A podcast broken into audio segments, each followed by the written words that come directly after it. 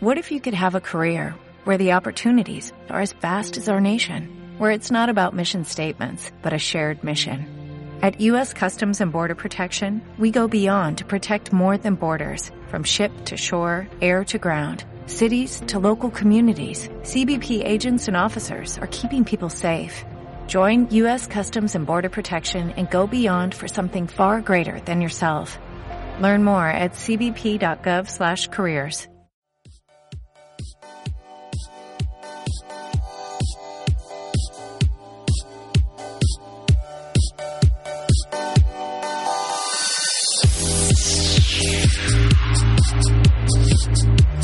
Thank you. Hola amigos y amigas de Blogger Coaster, bienvenidos y bienvenidas una semana más a Hands Up Show, el podcast donde nos reunimos todos alrededor de pues nuestro PC, nuestro móvil, nuestro dispositivo para poder escuchar y poder debatir acerca de las novedades que se presentan en el mundillo que tanto nos gusta y que tanto eh, disfrutamos a lo largo de nuestra vida, que son, son los parques de atracciones y los parques temáticos. Eh, venimos cargados de noticias venimos cargados de estrenos. Esta ha sido una semanita, pues, eh, bastante interesante, la verdad, han sucedido bastantes cosas y después del episodio de la semana pasada, en el cual se nos fue un poco de las manos el tema de la duración del podcast, vamos a volver a ver, a, meternos en el mundillo de las coasters, de las rides, de los parques eh, y de todo esto que nos gusta tantísimo. Vamos allá con un nuevo programa de Hands Up Show.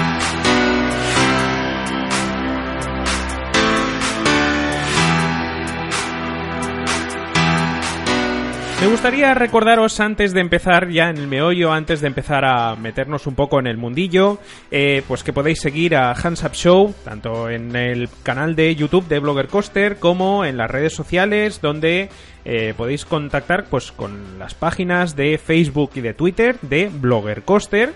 Eh, os animo a que os, suscribáis al, al, canal de YouTube de Blogger Coaster. también, pues, si estáis viendo el podcast en vídeo, valga la, la contradicción, pero si lo estáis viendo en vídeo, pues os animo a que le deis un like si os gusta y que os suscribáis al canal, pues así estaréis informados tanto del tema del podcast como cada semana los vídeos que voy a ir subiendo.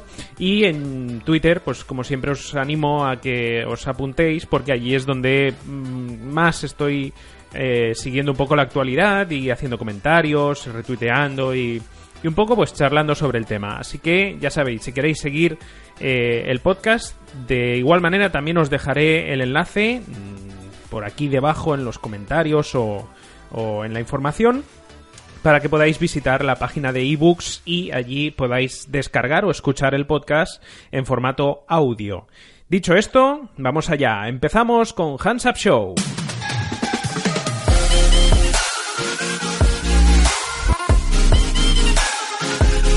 Y como os he dicho al principio del programa, eh, esta semana volveremos al formato tradicional, a la duración tradicional, pero eh, eso no quiere decir que vengamos cargados de poca cosa, porque madre mía todo lo que ha sucedido. Esta semana eh, voy a empezar con hablando de los TIA Awards.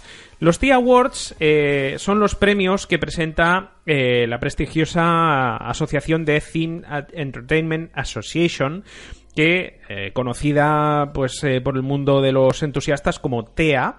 La TEA es una asociación que, eh, bueno, favorece, digamos, las conexiones entre empresas, entre profesionales del mundo de los parques en general, pero también se extiende, pues, a teatros, museos, parques acuáticos, zoológicos, etcétera.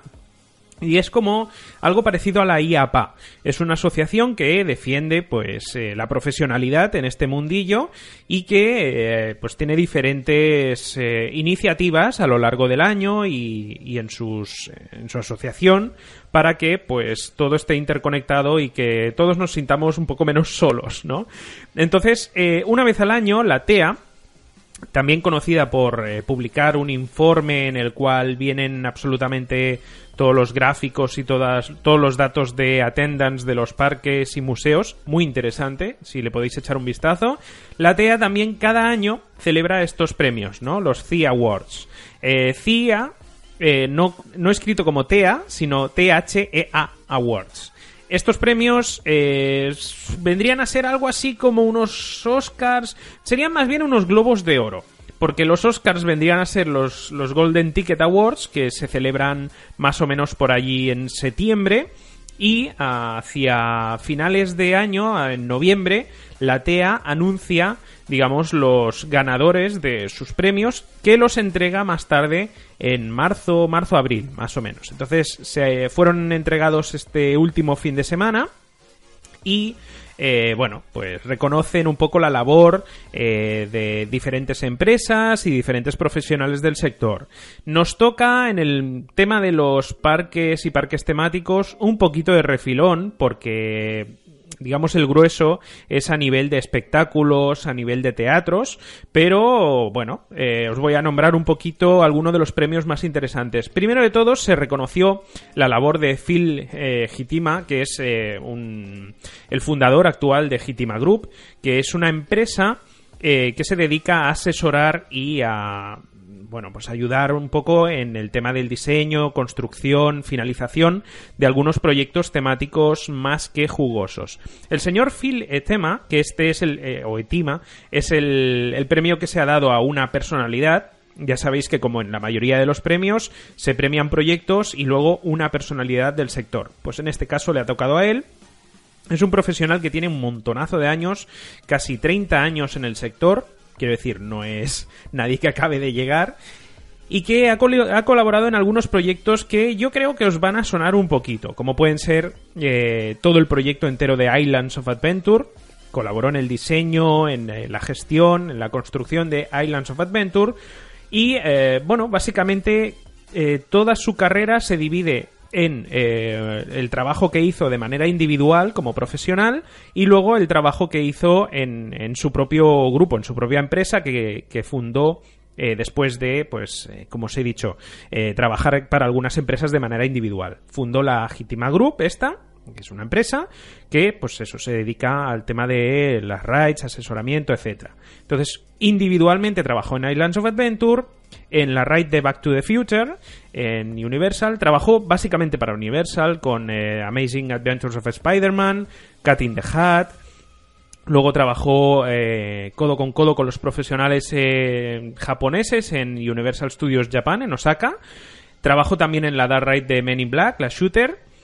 trabajó en Jurassic Park The Ride y finalmente en la ride de Terminator 2. Aunque también hay que decir que ha trabajado duramente o sus últimas labores, digamos, que fueron la adquisición de los derechos de eh, Harry Potter eh, y de El Señor de los Anillos por parte de Universal, que como recordaréis tienen los derechos de eh, explotación a nivel de parques. Ojo, ¿eh? no son los derechos de edición, ni de películas, ni nada de esto. Son los derechos de explotación en parques, tanto del Señor de los Anillos como de Harry Potter entre otros, pues el señor Phil eh, colaboró con eh, Universal para poder conseguir esos derechos. Entonces, a toda esta extensa trayectoria y carrera de numerosos éxitos, porque realmente la lista que os he nombrado ya os vendrán a la mente, pues eso, Spider-Man en, Universal, Back to the Future, los parques de Japón. Quiero decir, realmente es, es una, una, carrera extensa y plagada de, éxitos. Actualmente en The Hitima Group está trabajando con, eh, sobre todo en, eh, en, Emiratos Árabes, con los parques de Motion eh, Dubai, con el diseño de algunas atracciones, museos, etcétera. Entonces está un poco más diversificado, pero vamos, es un profesional y se le ha reconocido pues en los, en los TIA Awards. Eh, otro de los premios, por ejemplo, fue a la mejor inmersión teatral en, en un espacio reducido, en un espacio, digamos, abierto pero reducido, como sería el premio que se llevó Ghost Town Alive en The Knoxberry Farm, un show que, que es impresionante, pillan toda un área temática del parque, un área grande, y la retematizan y ponen actores. Es algo así como lo que se hace en Halloween, pero con un toque y un estilo bastante profesional y bastante personal a nivel del parque. Es decir, eh, aprovechan un poco la historia del parque, aprovechan leyendas oscuras, algo así me recordó eh, cuando vi el concepto me recordó a lo que hace Alton Towers con Hex, con la ride de Hex, que pilla un poco la cultura del entorno, la digamos la, la, mete dentro de una ride, te, mete también dentro de un edificio protegido como es un castillo y hace un poco de, historia, ¿no? Pues se llevó el premio Ghost Town Alive de Notch Very Fun Luego, este año realmente los, los T Awards eh, se los llevó prácticamente todos Disney, porque tenemos que eh, Avatar Flight of Passage, eh, la ride, la increíble ride de Animal Kingdom, se llevó el premio a la mejor ride, a la mejor atracción.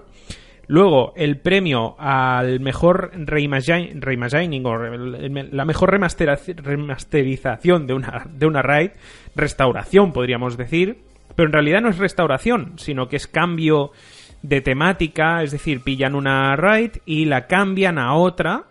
Enseguida, cuando os diga los dos ganadores, porque quedaron eh, con un empate, fue eh, Frozen Ever After, la, la, ride que antiguamente era Norway Pavilion en, en Epcot. Bueno, y sigue siendo Norway Pavilion, pero ahora mismo ocupa, digamos, la ride de eh, Frozen. Esta se llevó un premio y también se lo llevó Guardians of the Galaxy Mission Breakout, que es, eh, está en California Adventure, en eh, el parque de Disney, que como ya sabéis, pues es la antigua Tower of Terror, que ahora ha pasado a ser pues esta Mission Breakout, que como hemos podido ver desde que se estrenó, pues eh, fue un éxito total. Una, una inversión bastante arriesgada por parte de Disney, tanto la de Frozen como esta, pero parece ser que las dos han suplido bastante las necesidades del público. Sí que hay gente pues que no está muy de acuerdo, pero esto siempre es duro y más en el caso de Disney.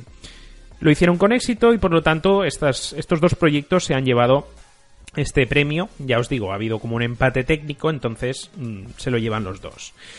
Luego nos interesa también saber que eh, en cuanto a concepto de mejor Dark Ride se lo lleva Simbólica eh, en Efteling. Efectivamente, siempre en estos premios vemos que Europa rasca muy poco, por desgracia es así, eh, pero sí que hay que decir que en el caso de los T Awards, los premios que se ha llevado Europa en casi mayoría son los demás, los que no nombro en este, en esta, en este apunte, pero son los premios de teatro, mejor instalación teatral, mejor instalación audiovisual, mejor show externo, etcétera.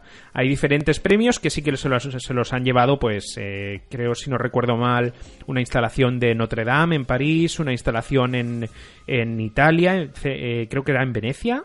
Eh, se lo han llevado diferentes, eh, diferentes sitios y sí que ahí ha habido premios. Pero en el tema de los parques, el único que, que se lo ha llevado un parque europeo pues sería este, Simbólica, en Efteling. Sobran palabras, una dark ride impresionante, siguiendo un poco pues con la, con la trayectoria de Efteling, ¿no? De, de invertir en mucha calidad y en mucho nivel de theming, de inmersión temática, que es algo pues que Efteling ya nos tiene más o menos acostumbrados.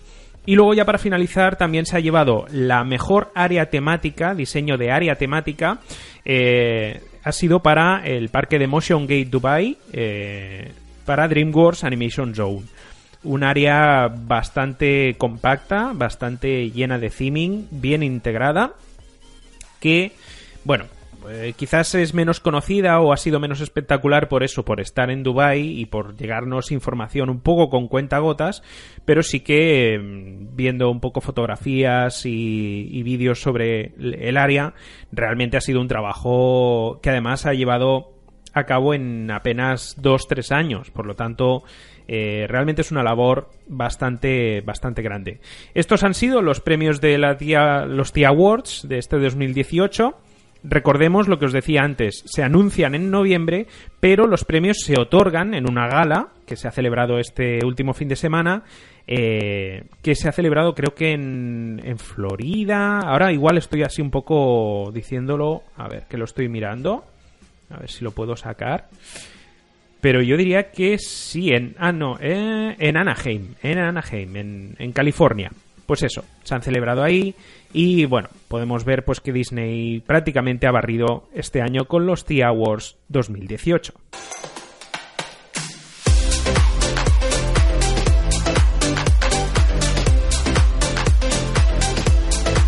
Continuamos con uno de los grandes estrenos que ha habido durante esta semana. Hemos tenido dos estrenos bastante relevantes, los dos los voy a comentar, no os preocupéis. El primero que me haría gracia eh, comentar un poco es el de Tikiwaka. Tikiwaka es la eh, coaster que ha estrenado Walibi Belgium, uno de los parques del grupo Walibi.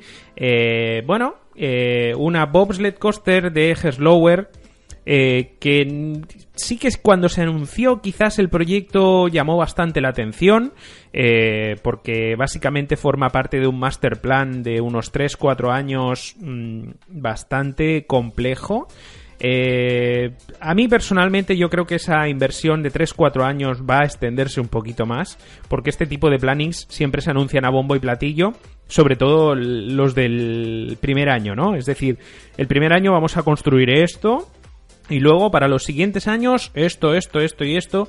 Y realmente el master plan este de Walibi Belgium es muy complejo porque habla de nuevas áreas temáticas, nuevas rides, nuevas coasters. Cabría ver un poco hacia dónde va a tirar el tema. Yo creo que el primer, el primer paso hacia adelante para ver eh, este master plan, pues esta nueva coaster que acaban de estrenar, Tiki Waka como os decía, una, una bobsled coaster de Herslower mm, hoy en día ya no es un modelo muy espectacular, sí que llama quizás la atención por su singularidad, en el sentido de que es una coaster muy versátil, ofrece un layout muy complejo, podríamos decir, dentro de la sencillez que tiene, no olvidemos que es un modelo familiar, sí que ocupa una extensión de terreno bastante grande, tiene muchas curvas, tiene muchos cruces de recorrido. Eh, recordemos que es un modelo en el cual el tren es de unas dimensiones más bien pequeñas, lo cual eh, ya nos da el tema de que la capacidad de esta coaster no es muy grande. También hay que tener en cuenta que Walibi Belgium no vendría a ser un parcazo. Eh, sí que es un parque referente siempre en los parques europeos, pero no es el más referente. Entonces, bueno, la capacidad teórica que tiene y que ha presentado el parque es de 600 personas por hora. Ah, esto puede generar bastante cola, sobre todo durante esta primera temporada, pues que será la novedad. Entonces, bueno, cabría ver un poco este verano cómo va a funcionar esta coaster.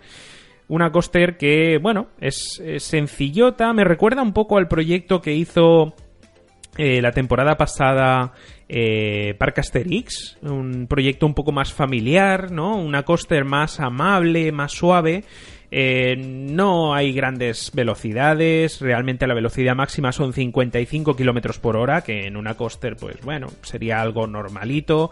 Altura máxima de 21 metros, un recorrido de 500, poco más de 550 metros. Es un proyecto más bien normalito, eh, lo más destacable, ya os digo, es la extensión de terreno que ocupa, los giros que pega, que digamos que se apartan un poco de, la compresión, ¿no? Es decir, es un proyecto bastante amplio en cuanto a espacio, eh, ocupa bastante extensión de terreno y se, y se mueve a través pues de, de, lagos, de por encima de edificios, viales, etcétera. Es bastante versátil en este sentido. Eh, cabrá ver mm, el éxito también un poco para, para darle más, eh, más volumen al empaque del proyecto, Walibi Belgium ha contado con Imascore, la empresa que, como ya sabéis, se encarga de poner bandas sonoras a la gran mayoría de proyectos hoy en día, una empresa con mucho, con mucha solera, realmente ha puesto banda sonora pues a un montón de proyectos, realmente tienen mucho prestigio y Walibi Belgium pues ha querido contar con ellos para la banda sonora de esta Tiki Waka. Veremos a ver, durante este verano veremos si esto se traduce en un éxito de attendance, si sube un poquito la attendance, porque según tengo entendido, eh, en base a aquel master plan que os comentaba antes, eh, Walibi Belgium quería subir eh, aproximadamente entre un entre 800.000 y un millón de personas las visitas anuales lo cual me parece una burrada, pero, pero bueno, veremos a ver si, si con proyectos como este Tiki Waka la cosa va mejorando. Veremos a ver.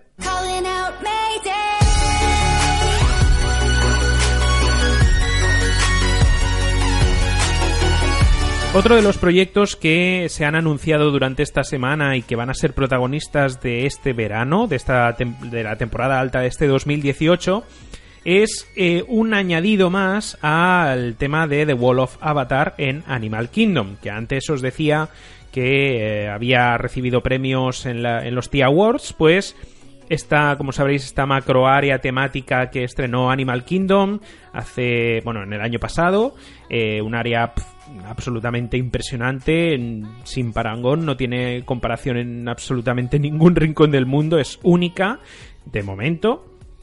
Eh, pues claro, en este 2018 ya la novedad ya ha pasado y entonces el área necesita añadir algo más para poder eh, seguir convenciendo a sus visitantes y a los entusiastas. Entonces nos ha presentado así un poco como por sorpresa eh, el concepto del Pandora Conservation Initiative Utility Suite. Eh, detrás de todas estas palabrerías, ¿qué hay? Pues básicamente hay algo que se podría definir como show o espectáculo de calle, eh, espectáculo interactivo en calle, algo parecido. Básicamente se trata de una persona que va dentro de un disfraz, un disfraz de unas dimensiones bastante grandes, que vendría a ser lo que eh, normalmente se conoce, se conoce como mecha. Un mecha es un robot eh, en el cual dentro va una persona y lo va controlando, ¿no? Os sonará, por ejemplo, este concepto pues del anime tipo pues Spriggan, tipo Evangelion, tipo eh, Mazinger Z, pero un poco llevado a, a un tamaño un poco más razonable, ¿no? Os sonará, si habéis visto la película, pues eso, de los trajes que se ponían los protagonistas dentro de un traje de robot y que así pues podían, tenían más fuerza y podían hacer diferentes funciones que un ser humano no puede hacer.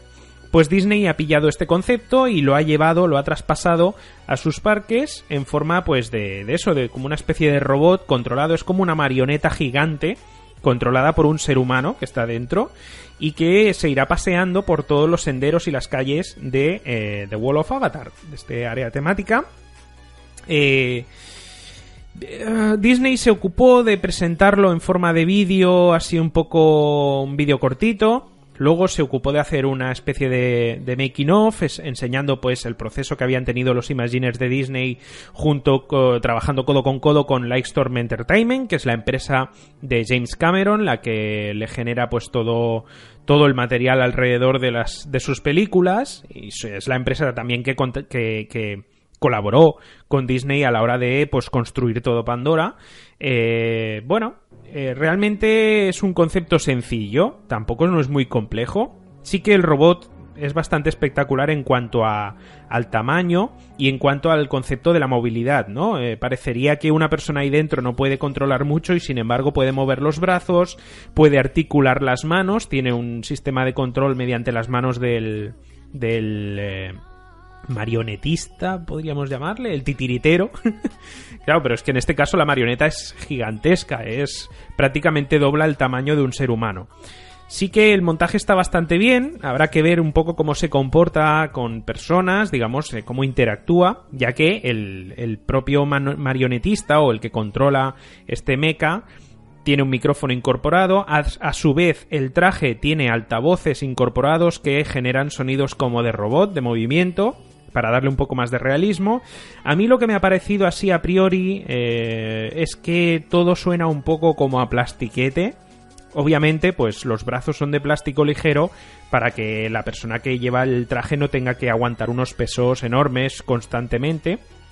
Parece ser que van a ser el sistema de esta animación de calle, podríamos llamarlo así, va a ser algo así como una especie de meets, eh, una especie de encounters. Van a encontrarse pues con el público, van a hacer un poco de, de explicación científica, un poco de divulgación de conocimiento.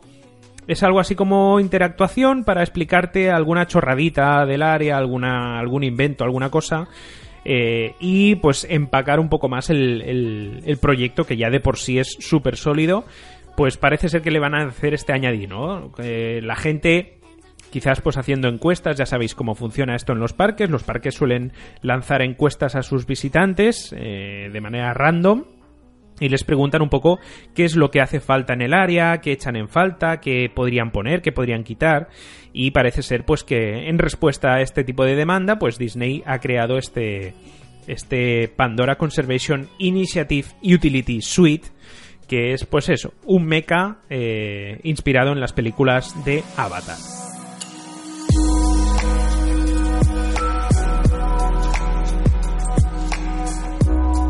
Y hablábamos antes del estreno de Tiki Waka, la, la coaster de eh, Walibi Belgium, y saltamos no muy lejos a otro parque, esta vez en Francia, el parque Lepal, eh, un parque que eh, se ha acostumbrado, entre comillas, a aparecer en titulares cada 3, 4 años, que es una dinámica que me parece muy bien, es un parque bastante desconocido. Yo tuve la suerte de poderlo visitar hace unos años para el estreno de eh, Le Twix, eh, la Spinning Coaster de Mac que estrenaron y que me pareció pues un acierto bastante grande para el parque. Un parque que ha hecho un poco cambio de, de, manos, de, dirección en los últimos años, que se ha replanteado pues eh, su estrategia y parece ser que el estreno de esta semana, que se trata de Yukon Quad, es uno de esos engranajes que han puesto en marcha para revalidar el parque y que realmente a mí me parece una apuesta bastante, bastante buena. ¿Qué es Yukon Quad? Yukon Quad es una motocoaster de Intamin, eh, Intamin realmente le llama Family Launch Coaster, pero todos sabemos que es, ya es la motocoaster de Intamin. Eh, esta coaster la vimos por primera vez en Jubelen, en el parque de Jurs Sommerland, en Dinamarca. Y eh, allí tuvo un éxito brutal, realmente llamó muchísimo la atención. Eh, era un estilo de coaster que ya Intamin había medio jugado con él, ya se sabía mediante algunos otros proyectos anteriores que era algo con lo que estaban muy interesados. Eh, el modelo de motocoaster de Becoma, eh, pues todos sabemos que sí que tuvo una trayectoria, pero a nivel de comodidad no era muy cómodo, la capacidad tampoco no estaba muy bien resuelta. Las motocoasters de de no, de Zamperla, sí, las de Zamperla, eh, tampoco acaban de convencer por lo compacto del recorrido y porque realmente es como más, como menos experiencia de velocidad. Eh, pese a que tiene zona launch, mm, la velocidad no es el fuerte de ese tipo de motocoasters. Intamin vio ahí un hueco y como siempre pues presentó su prototipo eh, funcionó bastante. Yo tuve también la suerte de probar Juvelen en Jules Sommerland y me parece una maravilla de coaster. Eh, para mí es de las mejores familiares que he probado. Y, bueno, y supongo que con la misma, con el mismo pensamiento, el personal de Lepal eh, pues decidió invertir en este proyecto y estrena en este 2018 y ha estrenado esta semana Yukon Quad. Es un proyecto bastante complejo en cuanto a extensión de terreno. No olvidemos que es una coaster de mil metros, de un kilómetro de largo, lo cual le da pues unas dimensiones bastante considerables a tener en cuenta. Pese a todo es familiar, repito. Es una launch coaster, tiene dos lanzamientos. La particularidad que tiene es que los lanzamientos son eh, eh, por ruedas, es decir, eh, mediante neumáticos se genera movimiento y por lo tanto el tren es empujado, entre comillas, en el recorrido. En dos ocasiones. Yo siempre he comentado con este modelo de que tiene algo eh, magistral, que a mí me parece magistral, vaya, y es las, el segundo lanzamiento. El primer lanzamiento, pues tiene lo típico, ¿no? De que estás quieto, estás parado, hay como una especie de cuenta atrás, te lanzan y es, bueno, relativamente espectacular porque cuando te lanzan pillas una velocidad y luego el recorrido juega con el tema de hélices, twisties, curvas peraltadas, eh, integración con pequeños túneles, elementos de theming, etc. Tiene mucho punto de choque. Eh, pero la gracia está en la el segundo lanzamiento, la, la segunda zona launch, la segunda recta, es magistral porque ya llegas con velocidad y notas literalmente como las ruedas están dándole golpes al tren para acelerar muchísimo más. Muchísimo más hasta, ojo, los 90 kilómetros por hora que es la máxima velocidad que se asume en la segunda, eh, en el segundo lanzamiento. El primer lanzamiento es en torno a los 70 kilómetros hora y en el segundo esas ruedas lo que hacen es aumentar la velocidad, lo cual a mí me parece magistral porque pensadlo así, eh, lleváis medio recorrido con una velocidad más o menos buena, está bastante bien, pero a mitad de recorrido añaden más velocidad y por lo tanto las curvas, las colinas, todo lo que atraviesa el layout de, la coaster se convierte como en algo un poco más intenso, ¿no? Entonces adquiere esa, esa calidad de uy, uy, uy, a ver, a ver, que esto se está descontrolando. Eh, todo eso sumado a un diseño de trenes espectacular, eh, son unos trenes que están diseñados como si fuera un quad, las motos estas de cuatro ruedas, pero con dos personas. Entonces vas como cogiendo el mando de un quad y es muy cómodo, realmente es una coaster eh, cómoda, no es de estas que te, te aprisionan como las motocoasters de Becoma o de, o de Zamperla, a mí me pareció algo más cómoda en su más ergonómica, ¿no? Cabe mejor, el cuerpo se adapta mucho mejor, no está tan limitada al tamaño del cuerpo. También deja bastante movilidad por parte del, del viajero, es decir, como te coge de la cintura, te aprieta de la cintura, el resto del cuerpo lo puedes mover bastante y es bastante más estable el hecho de poderse agarrar a los mandos de un quad que a los de una, de una moto. Una moto es como más, los brazos van más juntos, por así decirlo, en cambio, en esta, en Yukon Quad, bueno, en el modelo de motocoaster de Intamin, es como que vas como más, como si fuera en una Harley, vas como más estirado, más cómodo a su vez. Entonces eso ayuda un poco a, pues, a asumir los elementos, ¿no? Un twisty, todo el mundo sabe que un twisty, que es este cambio de peralte con una pequeña colina con airtime, es un giro así un poco inesperado si no está bien planteado un twisty, te puede destrozar literalmente la espalda. Te puede, te puede hacer daño. En cambio, Intamin es maestra en este elemento y con esta motocoaster demuestra que puede hacer varios twisties, no uno, sino varios, a una velocidad bastante alta, sin hacerte daño, sin ser incómodo y sin generar vibraciones, que es algo pues que es de agradecer que queréis que os diga. Me parece un proyecto realmente redondo, una inversión bastante, bastante cuantiosa para un parque como Lepal. Pero claro, así se aseguran pues que durante dos, tres, cuatro años van a tener ahí eh, pues las visitas que, un parque como este demanda. Desconozco ahora mismo exactamente las cifras, pero yo creo que Lepal debe estar moviéndose en torno al medio millón, seiscientas mil personas, setecientas mil quizás eh, a lo largo del año, lo cual me parece, pues ya os digo, bastante bien para un parque de estas dimensiones. Yo os recomendaría bastante que echaseis un vistazo a, este parque, a Lepal, porque con novedades como Yukon Quad eh, demuestran que tienen bastante solera y bastante futuro por delante.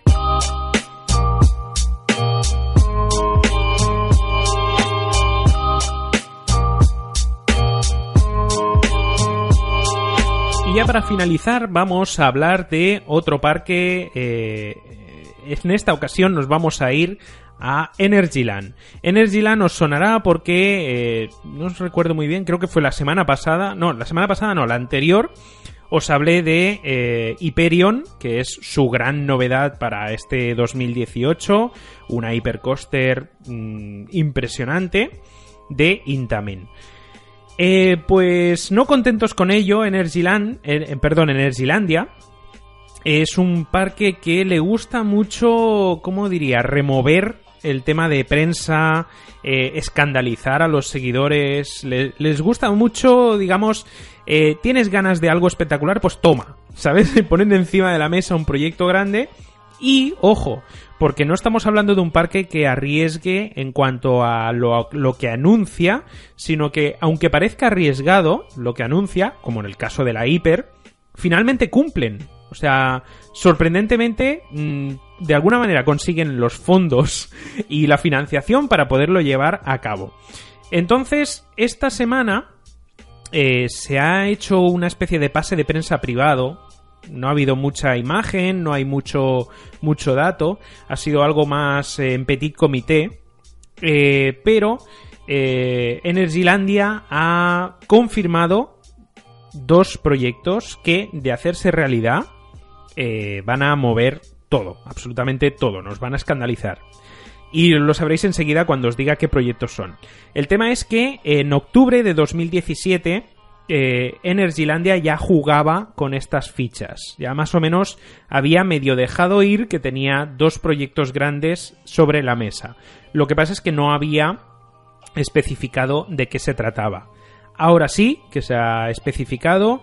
eh, se tratan de un- una coaster de Vekoma, eh, probablemente una hipercoaster de Vekoma. Eh, los datos que se han lanzado, se han dejado ir sobre la mesa, es que tendrá una longitud de 1300 metros. 1300 metros, apunta de eso. Una altura de 40 metros. eh, una velocidad máxima de 100 kilómetros por hora. 5 inversiones. 3 Gs de fuerzas positivas. Dos zonas de lanzamiento, dos, zonas launch. Tres túneles y una zona splash. Eh, un coste además de 11 millones de euros. Es decir, si escucháis todos estos datos, mm, esto no es moco de pavo, esto es un proyecto grande. Esto es un proyecto que a mí me parece que es como una especie de segundo premio. El primer premio se lo llevó Intamin con la Hyperion que van a estrenar este año, en 2018. Y el segundo, por así decirlo, quedaría para Becoma, que como sabréis también era la que participaba un poco en ese concurso, ¿no? Para quien se llevaba el proyecto de este año.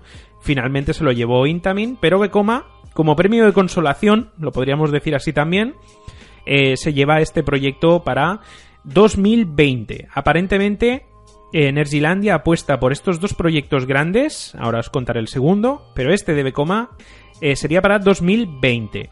Yo, mis, mis impresiones es que en 2020 veremos uno de los dos y en 2021 o 2022 veremos el otro.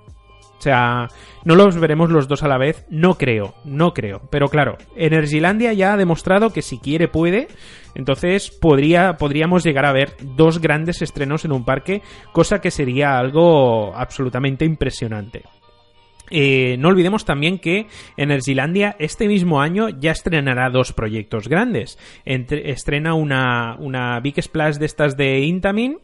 eh, y luego estrena, a ver que si ve aquí, se llama Speed. Ya la ha estrenado, de hecho. Es una water coaster de Intamin. Es esta que tiene una torre de subida eh, mediante ascensores. Y luego, una vez arriba, pues el drop y todo el recorrido con varias zonas de splash. Eh, esta ya la ha estrenado. Ahora está ah, ultimando los preparativos para Hyperion, que se tendría que estrenar a mitad de verano, más o menos.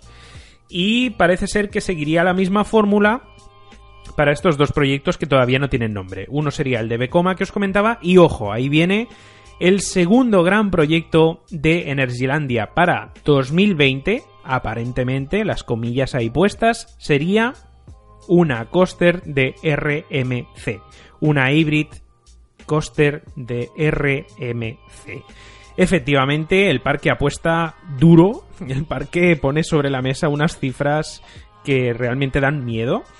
Se trataría de un concepto de RMC eh, usando aparentemente el Topper Track, que sería la tecnología con la que RMC construye desde cero una coaster. No se trataría de los mismos raíles que utilizan para una coaster eh, transformada de madera, de Woody, a híbrida. No sería lo mismo. Es decir, eh, RMC trabaja con diferentes tipos de vías.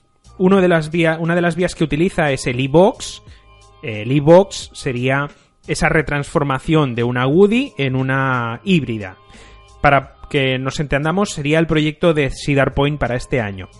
Eh, Steel Vengeance. Eh, pues no, eh, no es el, estilo de Steel Vengeance, sino que es el estilo de las Topper Track, que serían las coasters en las cuales RMC ha construido desde cero. Construye toda la estructura de madera y luego el- las vías las construye de acero.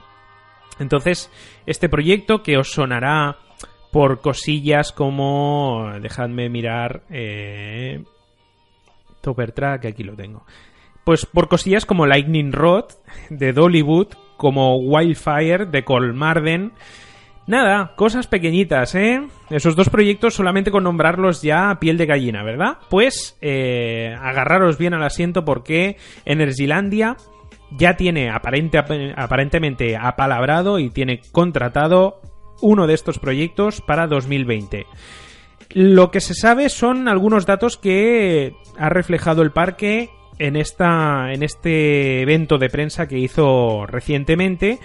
Datos que, agarraos, porque esto es que es, es absolutamente impresionante. Longitud, 1300 metros. Casi nada. O sea, es un proyecto gigantesco. Altura, 60 metros. Velocidad, 115 kilómetros por hora. Tres inversiones. 4, 4 Gs de fuerza G.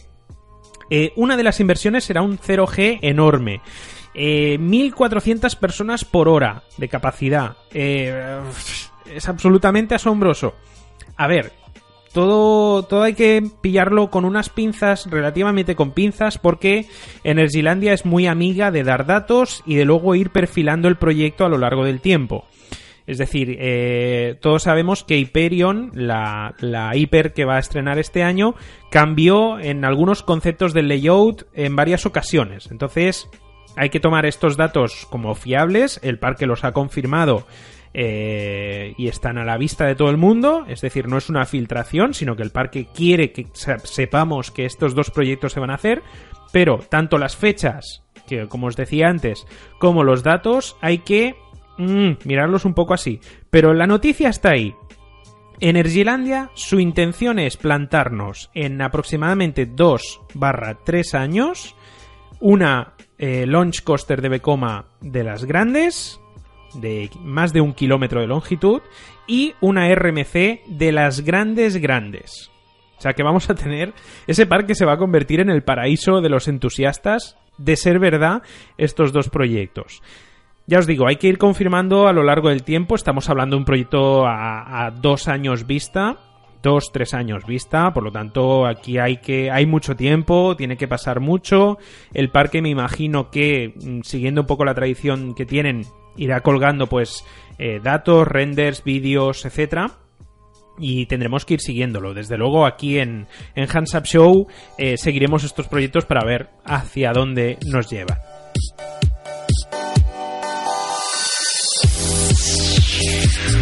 Y bueno, dicho ya, eh, explicadas estas novedades, estos estrenos, todo esto que ha circulado durante esta semana por los interneses y que hemos podido ver, pues mm, ya creo que ya no hay nada más durante esta semana. Bueno, sí, hay alguna novedad, algún estreno, pero bueno, he querido apartarlo un poquito. Quizás lo paso para la semana que viene, quizás no. Yo qué sé, depende de cómo vaya la semana que viene. Pero bueno, hasta aquí ha llegado esta nueva edición de Hands Up Show. Un programa bastante redondito, con novedades, con novedades espectaculares, porque esta última, de ser verdad, yo creo que acaparará muchas vistas. Eh, y bueno, espero que os haya gustado el programa. Como, os he dicho al principio, si os ha gustado, pues le podéis dejar un like si lo estáis viendo en YouTube. Podéis suscribiros al canal de Blogger Coaster en YouTube, donde allí pues vamos eh, publicando vídeos y gameplays. Os recuerdo también que eh, a lo largo de esta semana hemos empezado un nuevo gameplay del juego Parkitect. Y bueno, eh, si estáis eh, interesados en seguir eh, todas las novedades, los comentarios, los chascarrillos y noticias del tema de los parques de atracciones y temáticos, podéis seguir a Blogger Coaster en Twitter y en Facebook. Por allí nos movemos también. Nada más, muy agradecido por vuestros comentarios, vuestras opiniones y todo, todo vuestro feedback. Realmente lo agradezco muchísimo. Da muchos ánimos para seguir con este proyecto y, y nada, y nos veremos la semana que viene en una nueva edición de este vuestro podcast de parques de atracciones y temáticos favorito. Hands Up Show. Hasta luego.